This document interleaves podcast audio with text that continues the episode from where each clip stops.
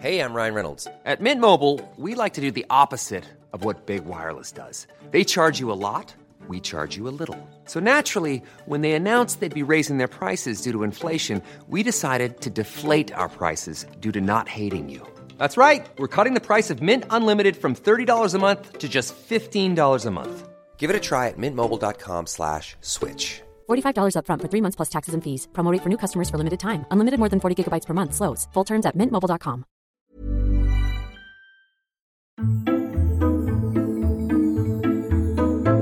Necesito ayuda, chicos. Es que estaba pensando en qué título le podemos poner al programa. Y se me ocurría una opción, pero no sé yo si. No sé. Eh, Miedo me das. Ya, ya, me doy miedo a mí mismo. Como se, es un programa sobre la NASA y vamos a hablar de Von Braun, había pensado llamarlo Cosas Nazis. Pero no sé si el algoritmo nos lo va a permitir. Cosas nazis del espacio. No, nazi, pero nazis. ay, qué juego con de ese, palabras. ¿no? Como eso. O Nachi, ¿No? Nachi también lo puedes Nazi, poner. es verdad, sí. No, no, Sergio no lo ve. No, Yo te estaba esperando, como estamos grabando en casa, que iba a ser la NASA en casa, pero no. no, no, es, Mira, la NASA en casa me gusta. Pues incluso peor. es casi peor, sí. Sí, no sé. Sí, sí, sí. Bueno, aunque lo de casa también ya sabes que son las siglas también de una compañía pues también. española. O sea Bueno. que también tiene su punto. Pues cosas casi nazis. Bueno, lo dejamos aquí. Nachi, y- Nachi. Me gusta más sí. Nachi que Nachi. Ya, también. O Nancy. Em- eh, po- po- ¿Podemos empezar el programa? Buscamos los límites de la ciencia, el futuro de la tecnología, el alcance de la mente humana. Esto es Mindfacts. Bienvenidos a Mindfax, donde cada semana buscamos los límites de la ciencia, de la tecnología y de la tontería humana, de verdad.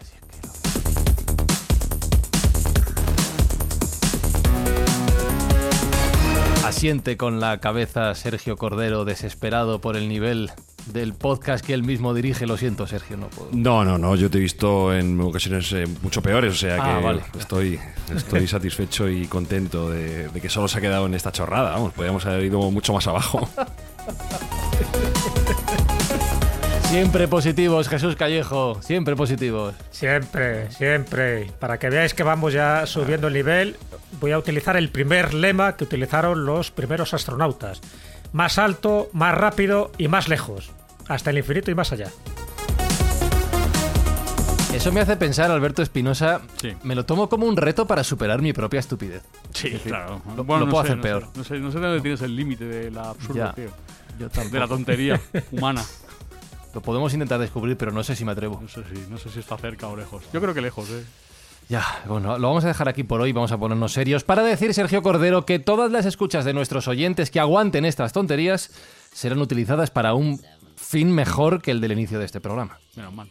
Sí, nu- nuestros continuos insultos a la inteligencia y el humor eh, merecen la pena soportarlos porque al final todo el mundo que lo aguante está haciendo una buena acción, ya que las escuchas de nuestros oyentes van destinadas a crear buenas obras junto a nosotros y en esta fase de la temporada, pues todo lo que recaudemos irá destinado a comprar juguetes para aquellos niños que no tienen ese potencial en Navidades. O sea que merece la pena aguantar un rato con nosotros.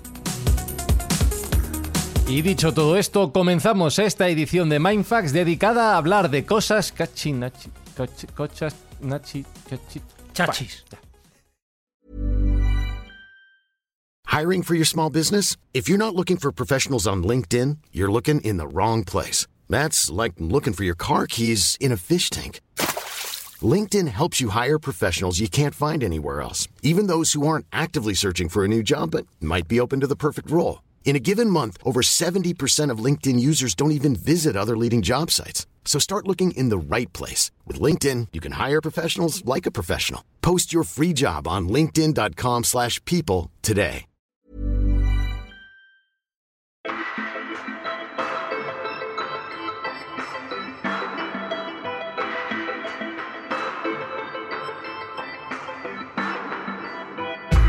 Y lo hacemos con un amigo del programa, amigo de esta casa de Mindfax, colaborador de la escóbula de la brújula, una voz joven, jovencísima, que acaba de afrontar la vuelta al cole literal, primero de bachillerato, me decía, me da una envidia tremenda. Apasión. Qué envidia da, ¿eh? Entre envidia de. Asco Ya, pena. La, la cabeza. Por nuestra parte. La, cabeza que, que tiene es increíble. Martín Sierra, ¿cómo estás? Muy buenas, Fran. ¿Cómo andas? De envidia poca. ¿Por qué? No, no, envidia toda. Te cambio el sitio. No, no, no, no te digo yo que no, ya te digo yo que no. ¿Tú has visto lo que vengo de hacer, Martín, hace tres minutos? No, no me lo cambias, no me lo cambias. Y apasionado del espacio y de la NASA, eh, cuéntales a los oyentes de Mindfax dónde has estado este verano por segunda vez consecutiva. Bueno, la NASA lleva organizando desde el año 1982 unos campamentos en Huntsville, Alabama. Esto está en mitad de la- el este estadounidense, donde a Von Braun, allá por los años 50, aquel nazi que decíais al principio, se lo llevaron para que no se pudiese escapar y para que pudiese hacer los cohetes que nos llevarían a la Luna en el 69. Y luego dices que te cambias por mí. Tiene delito. Lo siento. Vaya veranazo. Eh, ¿De, de dónde viene este amor por el espacio, Martín? Pues si te digo la verdad, no lo sé. Simplemente decirte que uno de mis primeros regalos, nada más cuando nací, fue un body azul con el logo de la NASA y que en la parte de atrás para cambiar los pañales ponía Houston, we have a problem. Sí, eso sí que era un problema. Y sí. gordo. Oye, ¿y qué quieres ser de mayor? Yo, si puedo, quiero dedicarme a la ingeniería aeroespacial y, si el petit comité, ser astronauta. Joder, imagínate eso. Sí, que sí, hombre, ya tienes pioneros Sí, sí. españoles que lo han sido, así que hay que seguir un poco esa estela. Pues Sí, sí, más alto, más rápido y más lejos. Hoy en. Mindfax queremos hablar de la NASA, de su historia, de su recorrido, y hacíamos la broma al inicio, como tú decías, Martín, pero es, es curioso recordar, por si alguien no lo sabía, que el origen de la NASA tiene ciertos tintes nazis, con la figura de este hombre de Von Braun, que es el germen, la mente utilizada por los americanos para crear este programa espacial, ¿no? Bueno, Von Braun fue el creador del programa espacial americano por muy poco, porque al final de la Segunda Guerra Mundial ya se ve que Alemania está perdiendo la guerra. Von Braun lleva diseñando desde el principio sus cohetes V2. Eh, gracias a sus diseños previos, en lo que él había llamado el Agregat 4, consigue diseñar una bomba que en apenas 20 minutos podía ir desde el norte de Alemania hasta Londres. Claro, esto en, en cuanto se producen los primeros lanzamientos, pone en alerta tanto a Roosevelt como a Stalin. Y Stalin quería a Von Braun. Lo quería para su programa espacial. Él ya tenía a Korolev. Ya hablaremos después de Korolev porque tiene una historia muy curiosa. Pero por muy poco, por apenas unos días, eh, los americanos pudieron trincar a Von Braun en aquella operación clip de papeles y llevárselo a Estados Unidos. Operación Paperclip, ¿no? Eh, Has traducido al español, me sé. quedado sorprendido. Sí, Operación Paperclip. Y, y- Las películas se hacen muy mal. No, no las he visto. Sí, no, es, es- yo creo que es importante hacer esa referencia ¿no? a la operación Paperclip porque de hecho da origen un poco a muchas de las investigaciones aeroespaciales, pero también medicina, electrónica, de inteligencia militar, etcétera, etcétera. O sea, es eh, pues prácticamente reclutar a más de 500 científicos en distinta- distintas disciplinas de los alemanes, muchos de ellos nazis, no todos, evidentemente, una vez que termina la Segunda Guerra Mundial. Eh, Martín ha citado a Korolev porque también en, en la Unión Soviética estaban haciendo sus experimentos y los rusos también querían a estos, ¿no? A estas inteligencias, a estas mentes brillantes. Entonces ahí hay un toma y daca a ver quién se lleva al mejor postor. Evidentemente Von Braun es uno de los mejores postores en aeronáutica, pero también estaba en la cohetería, ya digo, la medicina, la electrónica, había muchos más. Estamos hablando de 500 personas. Y es cierto que a partir de ahí es cuando, en fin, les dan una serie de privilegios, les llevan a sitios para que no se escapen y para que no sean tampoco reclutados por, por los soviéticos. De hecho, hay toda una guerra de espionajes, ¿no? De gente que estaba infiltrada, eso se ve muy bien en la, en la película del, de Oppenheimer, ¿no? Cuando se habla del proyecto Manhattan, como se supone que hay espías en el interior para que vayan diciendo los últimos avances, en este caso en aeronáutica. Pues digo que es importante tener ese concepto. El, el- el nombre es muy malo, Operación Paperclip, ¿no? pisapapeles, pero en el fondo es un poco pisar a este tipo de gente para que no lo pisen otros, ¿no? Otra, otros países. Y yo creo que hay, bueno, Von Braun posiblemente sea el más conocido, pero seguro que también había otros alemanes con pasado no nazi que también contribuyeron decisivamente a esta primera escalada aeronáutica antes de que se creara la NASA en 1958. Sí, sí, sí, un montón de nazis. Incluso muchos. Von Braun no llega a ser tan reclutado, él es el que elige irse con los americanos. Él se presenta a pocos días de la rendición de Berlín, consigue escapar en un coche con cuatro científicos más y se presentan en una base de los Alpes, de los Alpes franceses, con, el- con una base americana y estaba cerca MacArthur ya terminando de cercar el sitio de Berlín. Y él es el que dice, Alemania ya está acabada, necesitamos ayuda. y, y queremos irnos, ir- irnos con vosotros, porque con la Unión Soviética ya se había visto que no había mucho trato. Y en Yo apuntar, quiero apuntar como, como concepto eh, que inicialmente hubo unas directrices muy estrictas para excluir a los miembros del partido nazi o aquellos que tuvieran, estuvieran involucrados en crímenes de guerra. Lo que pasa es que, bueno, a medida que fue avanzando, a medida que fue avanzando el draft, el por así decirlo, a medida que fue avanzando el draft como, los, como la NBA, eh, fueron bajando un poquito, fueron bajando un poquito la exigencia porque se veía que se quedaban en desventaja clara. Sobre todo- Entonces, Tampoco levanto tanto el Sí, sí. brazo. como dijo Groucho Marx, estos son mis principios y si no le gusta aquí tengo otros, ¿no? Claro. Hombre, Werner von Braun era nazi. Sí, sí, completamente. Esto es Sí, sí, inamovible. estaba declarado, Era- sí, sí, no, no, no había nazi. ninguna duda. Lo que pasa que yo creo que Werner von, von Braun, más que nazi, le daba igual. Él quería poner un cohete y le daba igual con los nazis, con los rusos, con los americanos, con el que hubiera venido. Lo de, lo- igual. ¿no? Sí, lo de Werner von Braun es una cosa Mm. profesional. Porque ya antes de von Braun estaba Robert Goddard. Robert Goddard fue el primero que hizo un cohete de combustible líquido. Lo lanzó por primera vez en el 26. O sea, entre la Primera y la Segunda Guerra Mundial todavía estamos en un tiempo relativamente tranquilo en Estados Unidos. Von Braun estaba fascinado con Goddard.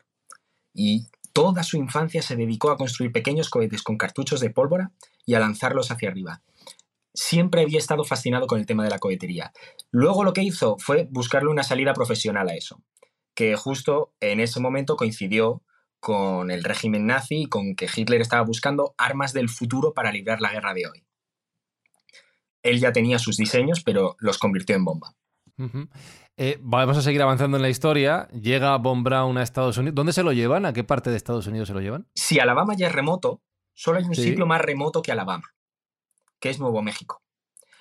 A apenas 100 kilómetros de donde Oppenheimer estaba unos años antes desarrollando las primeras bombas atómicas, se llevan a Werner von Braun, al amo gordo. Bonito nombre, ¿eh? Allí está el White Sands Proving Ground, Missile Proving Ground.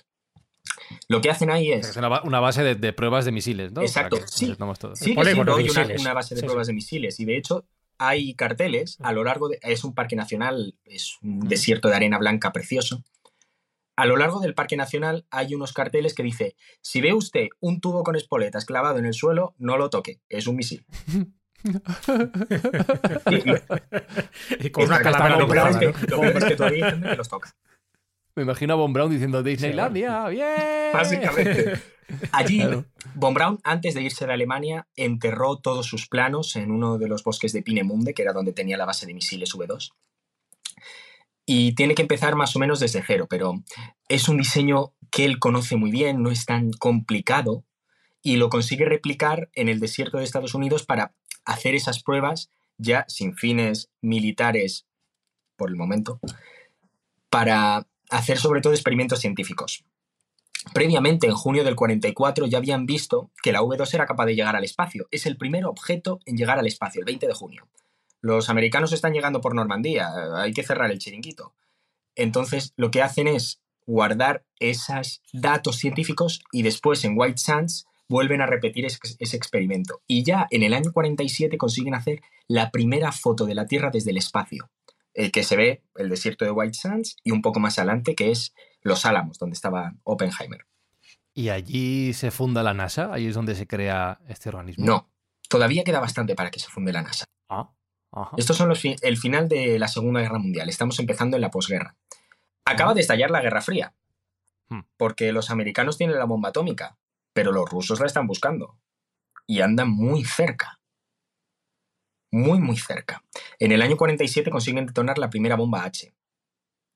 La primera, la bomba de hidrógeno, la primera bomba de fusión nuclear, que es un dispositivo mucho más potente que las bombas atómicas de Oppenheimer. Y empieza ese pique armame- armamentístico porque saben que como si se, si se enfrentan en un enfrentamiento directo, como sucedió años antes en la Segunda Guerra Mundial, se acabó el mundo. Para- Tiene las de perder, sí. Tienen todos las de perder. Hmm. Y empieza esa carrera, por así decirlo. Todo estalla al final en el año 57. En octubre de 1957, de pronto reciben la noticia de que un misil modificado R-7 había, soviético había conseguido lanzar una esfera de unos medio metro de diámetro a la órbita terrestre y que esa esfera estaba pasando por encima de los Estados Unidos. Eh, acabáramos, ¿no? Sí, el Sputnik 1. Ajá. Y claro, Ah, ese es el Sputnik 1. Exacto. ¿qué es esa cosa? ¿Está tomando fotos? ¿Va a lanzar misiles? No tienen ni idea. Luego ya se demostró que Además, se, le, se le podía escuchar, ¿no? se le podía escuchar. De hecho, los soviéticos ahí fueron muy listos porque mandaron la frecuencia de radio en la que estaba emitiendo el Sputnik para que la gente desde la Tierra pudiese sintonizar sus radios y escuchar el pitido que el aparato soltaba. Simplemente era pi, pi, pi, pi. Pero claro, América estaba asustadísima. ¿Cómo es eso de que ellos están por encima de nosotros? Que nos están vigilando. Ya ves. Es que habían llegado al espacio, antes. espacio Porque, ¿Y qué hacen? claro, no era solo una carrera arm- armamentística, era una carrera espacial y es verdad que los rusos les ganaron, pero vamos, por Claro, varias cabezas. Von Braun Sí, sí. acaba de ser destinado al Arsenal Redstone en Huntsville, en Alabama. Hmm. Estaban haciendo experimentos con cohetes, igual que estaban haciendo en White Sands, pero de pronto se están dando cuenta de que se están quedando atrás, de que ya el futuro no son los misiles. ¿Qué hacen? De pronto Eisenhower dice, esto no puede ser, necesitamos una agencia que se encargue de esto. Ahora, señor presidente, que no tenemos ninguna cosa de esas. No tenemos una bola ahí con un poco la tía, ¿no? Me Estás hablando un poco, Un poco lo hacía, sí, sí. un poco mortadelo y. Pero claro, es que no es eso. Era- Es que todavía ni- viene más sorpresa porque el mes siguiente, el 2 de noviembre del 57, de pronto les dicen los soviéticos que han lanzado otro aparato. Adiós. Pero esta vez este aparato lleva un perro dentro. Laika, Sí. claro. Bueno, antes dice que habían mandado otros cuantos perros que habían muerto, ¿no? Para que Laika no, claro, sobrevivió un tener más. bueno. Claro, Laika es el primer ser vivo en órbita, no en el espacio. Porque ya de hecho los Eso es. americanos mandaron moscas de la fruta en su momento. Se habían mandado ya bichitos. Eisenhower está con las manos en la cabeza, por no decir otra cosa. Ajá. ¿Qué hace? Dice, pues necesitamos lanzar un satélite, sin agencia, sin nada. Entonces intentan lanzar el Vanguard TV3 en diciembre de ese mismo año. Encienden los motores, es un cohete Júpiter, un misil, Esto va a acabar mal. empieza a subir y de pronto ¡pum! Solo hacía, solo hacía falta decir eso. Ajá. Echándose las culpas unos a otros. Sí, pero tenían otro proyecto que era el Explorer 1 y apenas un mes después, en enero del 58, el 31 de enero del 58, consiguen lanzar su primer satélite artificial. Ya están empezando a igualar a la Unión Soviética. Y Eisenhower dice, esto está en manos ahora mismo de las Fuerzas Armadas. Pero necesitamos una organización civil que se encargue de todo esto, de todo este asunto del espacio. Ya tenían una cosa parecida. Tenían lo que ellos habían llamado el NACA. Naka. NACA, con C, ¿Eso qué es? Ah, que significaba National Advisory Committee for Aeronautics, o sea, el Comité Asesor Nacional de de Aeronáutica. aeronáutica. ¿Sabes cuándo Ajá. se fundó? ¿Cuándo? 1914. Bah, eso iba a todo de madera, era. Claro, esto es biplanos, biplanos y Al inicio de la Primera Guerra Mundial. Eso, flojito, flojito. Claro. O sea, que de la NACA a la NASA. ¿no? Entonces, le cambian, esto los americanos son muy buenos en esto, le cambian solo una letra. Y de pronto todo el personal que tenían en la NACA y que, además, hay que sumarle todo el personal que se ha quedado sin trabajo después del proyecto Manhattan. Todos estos se juntan y forman la National Aeronautics and Space Administration, la NASA. Su prim- la primera base que tienen está en el Redstone Arsenal en Huntsville, que es la primera instalación militar que pasa a la agencia. Y claro, pasa una cosa, que es que los rusos ya tienen un satélite y un perro. Que dicho así, Martín. No, claro, pero es que es así. ¿Cuál es el siguiente paso? Llevar un hombre. Aquí es cuando empieza de verdad la carrera por el hombre. Todavía no es la carrera espacial. Ah, pues espera, lo vamos a dejar aquí, porque yo, Espi, me alucina lo bien que lo está contando Martín, ¿eh? Qué bien se lo sabe. Bárbaro, y cómo lo, cómo lo narra. ¿Has, has visto cómo pone voz y todo? Es como Sí. Sí, sí, sí. Sí, Con sí, yo-. Yo, creo que podemos hacer aquí un, un descanso. Vamos a lanzar el perro, ya lo tenemos, la canica también. Vamos a por el hombre ahora en Mindfax, en la segunda parte de este episodio. Estoy emocionadísimo. ¿Qué pasará? ¿Qué ¿Qué pasará? misterio habrá? Me encanta porque Martín, a pesar de su juventud, ha pillado la referencia a Rafael. Hay mitos que nunca, pasan. Bueno, entonces tenemos al perro. Bueno, tenemos al perro, lo que queda del perro. Tenemos a la Sputnik 1 y 2 dando vueltas. Tenemos a los primeros intentos americanos. Y la NASA ya fundada. Y Eisenhower diciendo: Venga, si los rusos ponen un animal, nosotros vamos a poner un hombre. ¿He entendido bien? Básicamente es eso. Vale. La primera gestión que tiene que hacer la NASA como organismo, una de las primeras, es buscar a un grupo de hombres del espacio, todavía no existe el término astronauta, para montarlos encima de una ojiva nuclear vacía, llevarlos al espacio, traerlos de vuelta y pasearlos por las ciudades. No suena bien. Vamos, que había cola de voluntarios, ¿no? Pues la había. Pocos años antes, Chuck Yeager, un piloto de la Armada estadounidense, había conseguido romper la barrera del sonido en su BLX-1. Claro, eh, alrededor de él hay toda una serie de pilotos de pruebas que el sueño de un piloto de pruebas es subirse en la cosa más complicada y con más cosas que puedan fallar en este mundo. Y cuando dicen que te pueden subir a lomos de un cohete para llevarte al espacio y luego bajarte, él encantado. A ver, Claro, suena bien. Lo que pasa es que lo has vendido antes de una manera un poco turbia. Te voy a meter en una ojiva nuclear vacía y te voy a lanzar al espacio.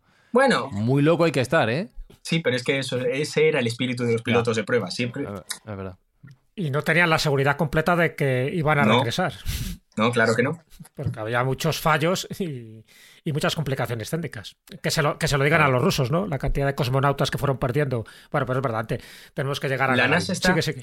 Recién fundada. No tienen todavía cohetes dedicados para la exploración civil. Así que tienen que reutilizar misiles. Los más potentes que tenían en ese momento era el Redstone, que venía del arsenal de Huntsville, y el Atlas, que era una maravilla. Era el- lo más de lo más de su época. En abril de 1959, de pronto ya la NASA consigue reclutar a un grupo de siete astronautas, lo que ellos llaman los Mercury 7. Chan, chan. Pues estos siete ya los llaman astronautas, se inventan un término para la exploración, para los hombres que van a explorar el cosmos. Son pilotos de pruebas, sobre todo. Vienen o de la Marina o de la Fuerza Aérea, sobre todo de la Marina, que eran los que tenían mejor preparación. Y los anuncian, hacen G.I. Joes con ellos, que venían con su cápsula Mercury, y los convierten en ídolos en Estados Unidos. No, e, es, es que estaba pensando una cosa. Habéis contrapuesto dos términos y, y creo que también va el marketing en ello. Tú estás hablando de astronautas, como ya se les conocía. Jesús ha hecho referencia a la palabra cosmonautas por parte de los soviéticos y creo que la implantación de ese término a nivel, supongo que mundial, también es una operación de marketing, que se llamen a la manera americana y no, y no a la manera rusa. Jesús, supongo que esto es deliberado también. Sí, es deliberado. Lo que pasa es que yo creo que los dos términos han funcionado muy bien, ¿no? Veces que se les llama cosmonautas, astronautas, evidentemente de una forma sinónima, pero o se utiliza más astronauta, pero por una razón, porque vemos más películas Claro. americanas que películas rusas. Pero, pero ha funcionado muy bien. Fíjate que los chinos también se han buscado lo de ticonautas, me parece que es, ¿no? El nombre que se les... Chicanautas. Bueno, pues ahora faltan los indios, ¿no? A ver qué nombre le dan a los primeros que, que empiecen a orbitar por allí. Pero es cierto, el marketing, y en ese sentido, eh, Estados Unidos eh, ahí sí que ha ganado un poco la batalla de marketing a, a la Unión Soviética. La Unión Soviética se adelantó en todo, poner el primer satélite, al primer hombre en el espacio, la primera mujer, pero en marketing es de cierto que, que Estados Unidos se llevó la, la palma y por supuesto ahora mismo la mayoría de la gente, incluso- incluso si tú pones, yo qué sé, en, en internet, eh, ¿quién fue la primera astronauta? ¿No? Supon- su- supones que te va a hablar de la primera astronauta eh, estadounidense, que sería Sally Ride. Pero sin embargo, si tú lo pones, por ejemplo, en, en cualquier buscador, te saldrá Valentina Teresova. Tereskova, perdón. Entonces no es una astronauta, sería una Claro. cosmonauta. O sea, que en ese sentido es verdad que el marketing creo que ahí siempre lo ganó Estados Unidos. Entonces tenemos a los de Mercury 7 con sus muñecos de acción, los niños encantados con ellos. ¿Y qué pasó con ellos? ¿Qué hicieron? Ellos los visten con un traje plateado. Ajá. Sí, esto tiene sus razones científicas, dicen que refleja la luz, pero sobre todo es una razón de marketing. Porque hasta entonces Star Trek, todas estas películas del espacio, los habían disfrazado a los marcianos, a los extraterrestres, con trajes brillantes, con trajes plateados. Y querían hacer ese símil para la cultura estadounidense. Pero estos siete hombres eran todos varones, pilotos de pruebas. Pero es que no solo hubo varones. El doctor Randy Lovelace, en una clínica de Albuquerque, en Nuevo México, estuvo trabajando durante mucho tiempo en un grupo de 13 astronautas, 13 astronautas mujeres, conocidas como las Mercury 13. Estas 13 mujeres eran piloto, todas eran piloto. Eh, todas habían trabajado en la Marina o tenían algún distintivo militar, eran pioneras en su campo hasta ese momento el ser piloto era una cosa de hombres. No, a mí me está extrañando que me hables de 13 mujeres piloto en aquella época. 13, Exacto. Eh, de la colección de cultura, de los libros de cultura, se acaba de publicar un libro, Las astronautas olvidadas, que cuenta toda esta peripecia. De Marta, Marta eh, editado por, por Raga, pero dentro de la colección de Ocultura, que son libros que no se habían traducido hasta el momento en castellano y desde luego doy fe de que el libro es interesantísimo con multitud de fotografías donde se ve a esas pioneras de ese proyecto Mercury 13 que, pasó. al final tuvo buen fin o, hubo que esperar mucho más hasta que se lanzó a la primera astronauta. Bueno, lo más interesante de eso es que durante las pruebas del Mercury, John Glenn, uno de los siete astronautas del Mercury, siempre decía una cosa. En una rueda de prensa le preguntaron ¿qué tal fueron las pruebas médicas? Y dijo, no saben ustedes la cantidad de orificios que tiene el cuerpo humano y lo profundo que es cada uno. ¿Pero cómo? Le hacían pruebas de todo tipo. De estrés, de fluidos, de fuerza, de todo. Los metían en batidoras, los subían en aviones y los tiraban en picado para ver cómo reaccionaban a la gravedad cero. Hicieron exactamente las mismas pruebas a las astronautas del Mercury 13 y muchas de ellas pasaron los test con mejor nota que los hombres. Claro. O sea que estaban muy preparadas para ir al espacio. El doctor Lovelace propone a la agencia llevar a este grupo de astronautas al espacio y manda un comunicado a la Casa Blanca. En este momento ya es Kennedy presidente, lo recibe el vicepresidente eh, Lyndon Johnson.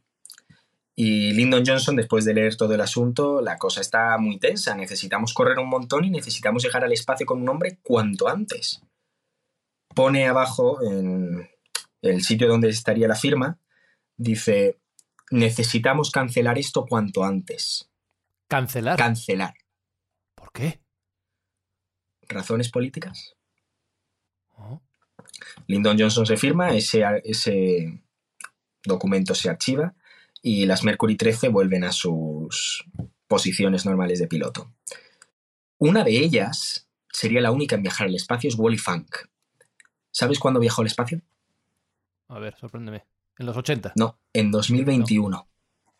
pero ya ceniza, supongo. No, 90 años tenía. ¿En serio? Subió en la cápsula New Shepard de Blue Origin que Jeff Bezos había escuchado la historia, le hizo muy, mucha gracia y un poco en parte de justicia divina, decidió subirla a una de estas cápsulas y llevarla por fin al espacio. Qué bueno, fíjate. Hombre, era su último deseo, ¿no? nunca mejor dicho. Con 90 años se puede hacer de todo, qué barbaridad. Al final el, karma también recompensa. Sí, sí, sí. Sí, es verdad. Bueno, mira, que fue un regalazo. Pero digo, qué oportunidad de oro perdió Estados Unidos, porque todo esto se hace en 1960 y cuando se clausura el proyecto de Mercury 13, al fin, tres años después, en 1963 es cuando Valentina Tereskova pues apunta al tanto, vamos, ella y la Unión Soviética, pues digo que, que no sé por qué, dando las pruebas positivas y sabiendo que las mujeres tenían incluso mejores capacidades físicas que los hombres, mm, por cuestiones políticas exclusivamente o, por cuestiones a veces geoestratégicas, porque estaban interesados más en otros, en otros inventos, en otros proyectos militares. Estaban más interesados sobre todo los Mercury 7 ya estaban dentro del programa, ya se habían anunciado, ya estaban con simuladores, aprendiendo un poco a pilotar la cápsula. Y empezar de nuevo con una nueva promoción de astronautas era inviable en este momento. ¿Y, qué pasó con los Mercury 7, precisamente? Los Mercury 7 continúan entrenando y em, uno de los primeros cohetes, el Mercury Redstone, es lanzado en enero de 1961. El primer astronauta, entre comillas, va al espacio. Y digo entre comillas porque no fue uno de los Mercury 7. Fue un chimpancé, Ham. Me esperaba cualquier cosa. Sí, no, no, no. eh, el vuelo de Ham, el chimpancé, fue uno de los más útiles de todo el programa Mercury. Porque hasta ese momento no se sabía cómo reaccionaba un humano a un lanzamiento con el Redstone, nunca se había probado con tripulación. Y querían ver un poco si Alan Shepard o John Glenn iban a cascarla ahí arriba. Al final, Ham llegó sano y salvo, lo rescataron de su cápsula, volvió a su centro espacial y todo fue bien. Y claro, ya hay luz verde para ese lanzamiento de- del primer astronauta. Sucede en mayo del 61, el 5 de mayo de 1961. Despega el Mercury Redstone. Después de cuatro horas de espera con Alan Shepard dentro, porque habían tenido unos problemas técnicos, Lo mejor para estar tranquilo, ¿eh? Yo me tengo que esperar cuatro horas a que lancen el cohete cualquier problema técnicos, vamos, Sí. salgo corriendo de ahí, pero Sí, pero Al no estaba tan tranquilo. El, el Capcom, que es el que habla entre el astronauta y el control de misión, era John Glenn en ese momento. Y en un momento dado, a las dos horas de entrar en la cápsula, Alan Shepard le dice, John, ya es tarde para ir al baño, ¿verdad? claro, pobre. Y dice, No pudo salir. Esto está presurizado, tú no puedes salir de ahí hasta que no hayas vuelto del espacio. Y dice, ya, pero es que no me puedo aguantar. ¿Cómo que no te puedes aguantar? Que no, que no, Claro. que me lo voy a hacer encima. Que me lo hago. El primer americano fue al espacio con su traje espacial lleno de... ¡No! ¡No! Sí. ¡No! Se nos cae un ídolo. Eso no lo cuentan las pelis. No lo... ¿Y ese traje se ha vendido, se ha vendido en alguna subasta? Porque eso, Eso se se cotiza cotiza. mucho, ¿eh? No, lo rescataron y hoy en día está en- el museo, si no recuerdo mal, del Centro Johnson, en Houston.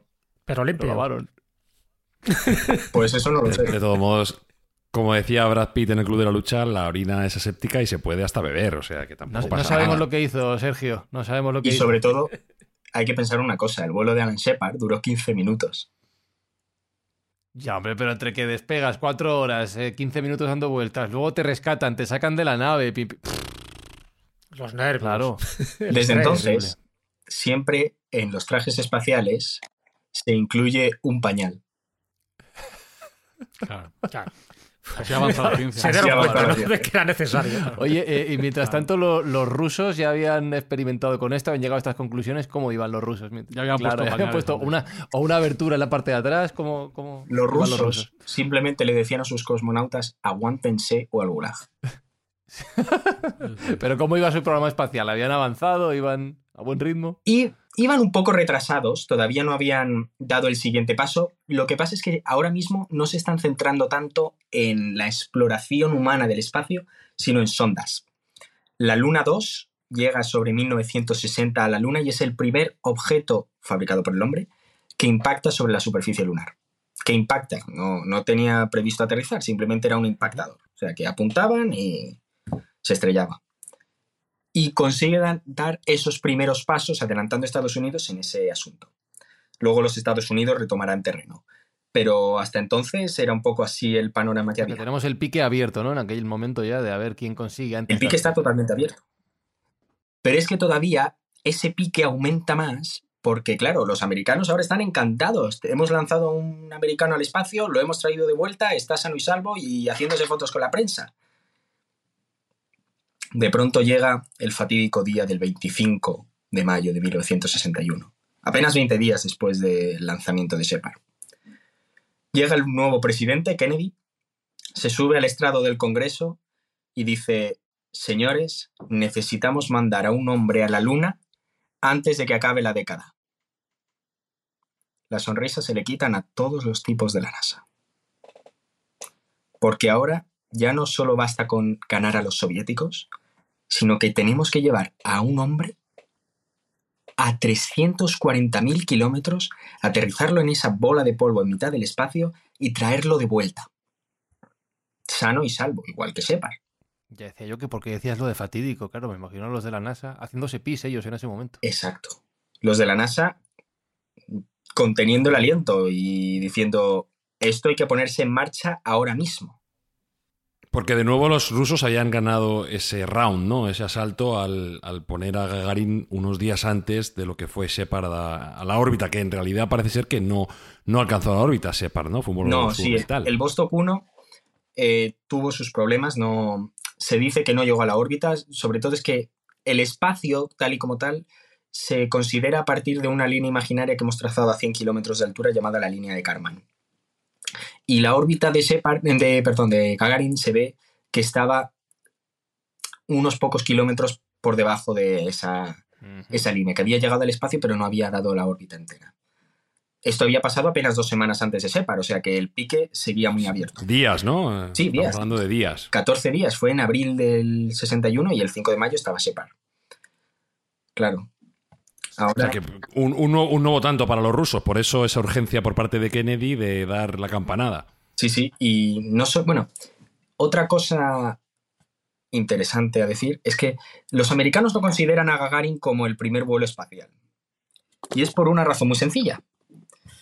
Cuando la Vostok 1, la Vostok 1 es una especie de pelota con un par de escotillas y dentro viene la, el asiento del cosmonauta donde hace su órbita, vuelve a la Tierra, ahí tiene el escudo térmico que le protege de la fricción cuando va a reentrar en la atmósfera, pero antes de llegar, en vez de desplegar los paracaídas como hacen el resto de naves, eyectaba el asiento y desplegaba los paracaídas con el asiento, igual que si hubieses eyectado de un avión. Entonces, al no aterrizar con tu cápsula, no se le considera tanto, bueno, se considera, pero... Esto es un poco pataleta de niño pequeño, ¿no? Es un poco pataleta, sí. Si no aterrizas con tu cápsula no vale. Claro. Básicamente. Sí, un poquito. Continúa todo esto, Shepard ya está en tierra, y el siguiente vuelo le toca al más bajito de los astronautas, a Gas Grissom. Gas Grissom dice, Shepard había llamado a su cápsula, dice, la um, Freedom 7. ¿Puedo llamar yo a la mía algo? Y dicen, venga, ponle nombre a tu cápsula. Dice la Liberty Bell. La campana de la libertad. La campana de la libertad está ahora mismo expuesta en Virginia o en Maryland. En Maryland en... Está en Filadelfia, sí. Ah, no, en Filadelfia, sí. Sí, sí, sí. Tiene. ¿Has visto la campana? ¿Alguna foto de la mm campana? He estado una... junto con ella, sí. Sí. Altamente decepcionante, te puedo decir. Sí, yo no he estado, mm. pero bueno. Ah, es pequeñita. ¿Cómo, ¿Cómo está? ¿Está entera o no? Sí, está bastante entera. Está dentro de una urna de metacrilato para que nadie la pueda tocar. Y eh, tiene, tiene una raja. Sí, tiene una raja, efectivamente. Mala suerte. Gas Grissom llamó a su cápsula la Liberty Bell. Ay Dios. Fue al espacio, igual que Shepard, subió, bajó y al reentrar en la atmósfera, su cápsula se agrietó. Ameriza, parece que no pasa nada, pero empieza a entrar agua dentro de la nave. Gas Grissom consigue escapar muy rápido de ahí dentro y se consigue salvar. Pero mientras los marines que lo están recogiendo a él eh, intentan rescatar la cápsula, es el mismo Grissom el que dice: No me rescatéis a mí, coged la cápsula, porque estaba llena de instrumentos y de experimentos que tenían un montón de valor científico. Al final no, al final rescatan a Grissom, pero ya le dicen: Oye, chaval, la próxima vez cuidadito con el nombre. Básicamente dijeron eso. Pasa que este hombre ya tenía un destino un poco fatal, ¿no? Tampoco sobrevivió. No, mucho no. Bueno, al final. Este, este, es uno de mis astronautas favoritos de todo el programa espacial. Bueno, te digo que cuando empecemos con el Apolo, este, con el Apolo 1 ahí se quedó. Luego, el primer. Todos estos habían sido vuelos suborbitales, que eran de subir y bajar. Uh -huh. El siguiente que viene con la Friendship 7, con John Glenn, consigue llegar a órbita. Este es a bordo del cohete Atlas, del misil aquel que decíamos que era lo más de lo más antes. -huh. Es así como llega John Glenn a la órbita. Y a partir de ahí, todos esos vuelos continuaron siendo así. ¿Recuerdas cuántos astronautas había en el Mercury? Había siete, ¿no? Siete. Los siete, ¿eh? los siete magníficos. ¿Sabes cuántos lanzaron al espacio? Ay, Dios, pregunta trampa. No sé, cinco. Seis. Siete. Seis. Seis. Uno se quedó en tierra. Este astronauta era Dick Slayton. Dick Slayton le habían detectado un problema de corazón y no le dejaron subir al espacio, por razones obvias. Así que el pobre Dick estaba muy triste. Y para intentar, pues eso, compensarle, había pasado todas las pruebas del programa, era un gran astronauta, un gran profesional, lo ponen a cargo de lo que ellos llaman la oficina de astronautas. A partir de ahora será Dick Slayton el que elija qué astronauta sube, en qué misión y cuándo. O sea que era- se convirtió en un pez gordo de la NASA. Y aquí es donde termina el programa Mercury. Porque ya sabemos que podemos ir al espacio, que la gente no se muere yendo al espacio, y podemos empezar a prepararnos para ese desafío de Kennedy. El objetivo, lo primero que hacen es diseñar una nueva cápsula. Parecida a la Mercury, diseñan la cápsula Gemini. La cápsula Gemini se la dejan diseñar a los astronautas. Es un error fatal. Porque los astronautas eran todos pilotos de prueba. Así que lo que te hacen es un caza. Dejaron a cargo a Gas Grissom, al mismo que había hundido la cápsula. O sea. Jo, habían elegido al mejor, ¿eh? han Muy elegido el bien. mejor. Bueno, pues ya tenía experiencia en Claro, desastres. Exacto, sabía que podía ir mal. Diseña un caza que va al espacio. Los asientos van en la misma disposición que un caza, se despega así, pero los asientos van con su ventanilla frontal, pueden apuntar, tienen sus diferentes cosas. Las escotillas son como las puertas de un caza. Y tiene asientos eyectables. O sea que es un avión que va para arriba. Es un avión que va para arriba. Ajá. La disposición de los mandos es exactamente la misma que un caza. Y Gas Grissom, que era el más bajito de los siete del Mercury, y se lo recordaba mucho, Hmm. dice, pues sabéis que es mi momento de vengarme. Diseña la cápsula para gente con su estatura. De forma que muchos astronautas del Mercury quedaron excluidos del programa Gemini porque no cabían.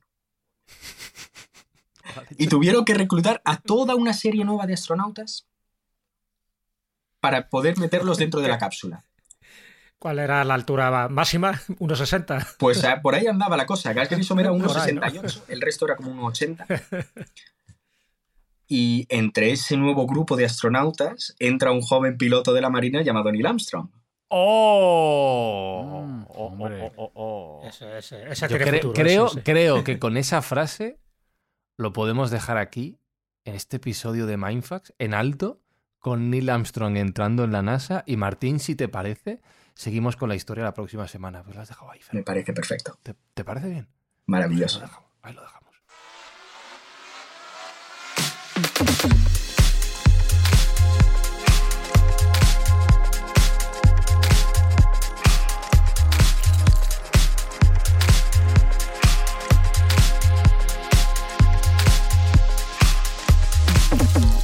Me he quedado con el, con el culo apretado, Espi, con la tensión máxima, ¿eh?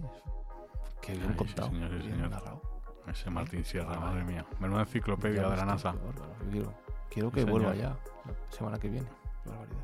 No, pues hay que. Ahí estaré. Oh. es como el Terminator de los podcasts, Jesús Callejo. Volveré. Volveré, sí, sí, esa frase además con esa voz, con esa potencia y, y con ese conocimiento. Fijaros que estamos en los prolegómenos de, del Apolo, ¿eh? que todavía no hemos llegado. Que estamos con el Mercury y con el Géminis. O sea que todo esto para que luego empiece lo que nos va a sorprender, me imagino, en el siguiente programa. El programa y el proyecto Apolo. Chan, chan, chan, chan. Esto ha sido Sergio Cordero, un podcast interruptus, ¿eh? pero en lo más alto. Mira, la verdad es que los episodios en los que yo hablo poco son los que mejor me lo paso. Y de este he disfrutado como un enano tremendamente. Porque he aprendido muchísimo con Martín y que ha sabido llevar toda la historia con un tempo y un ritmo espectacular. O sea que ha estado muy entretenido. Y dejar un par de detalles. Si la gente quiere hacerse una idea visual de lo que hemos estado hablando aquí, hay dos películas que podemos recomendar. Una es Oppenheimer, que bueno, es bastante reciente y habla de los inicios de esa operación Paperclip en cierto modo y cómo, cómo se creó también el proyecto Manhattan lateralmente. Y la segunda sería El primer hombre de Damon Chazelle, que sí que habla, bueno, pues un poco más de la temática que hemos estado hablando y de todo este proyecto Mercury y del vuelo de Alan Shepard, ¿no? Incluso habla también de Chuck Yeager y habla de todos estos protoastronautas que iniciaron esta carrera espacial. Es una película recomendable eh, donde se puede hacer una idea también de lo dificultoso que eran esas misiones y de lo exigente que eran físicamente. Yo la recomiendo.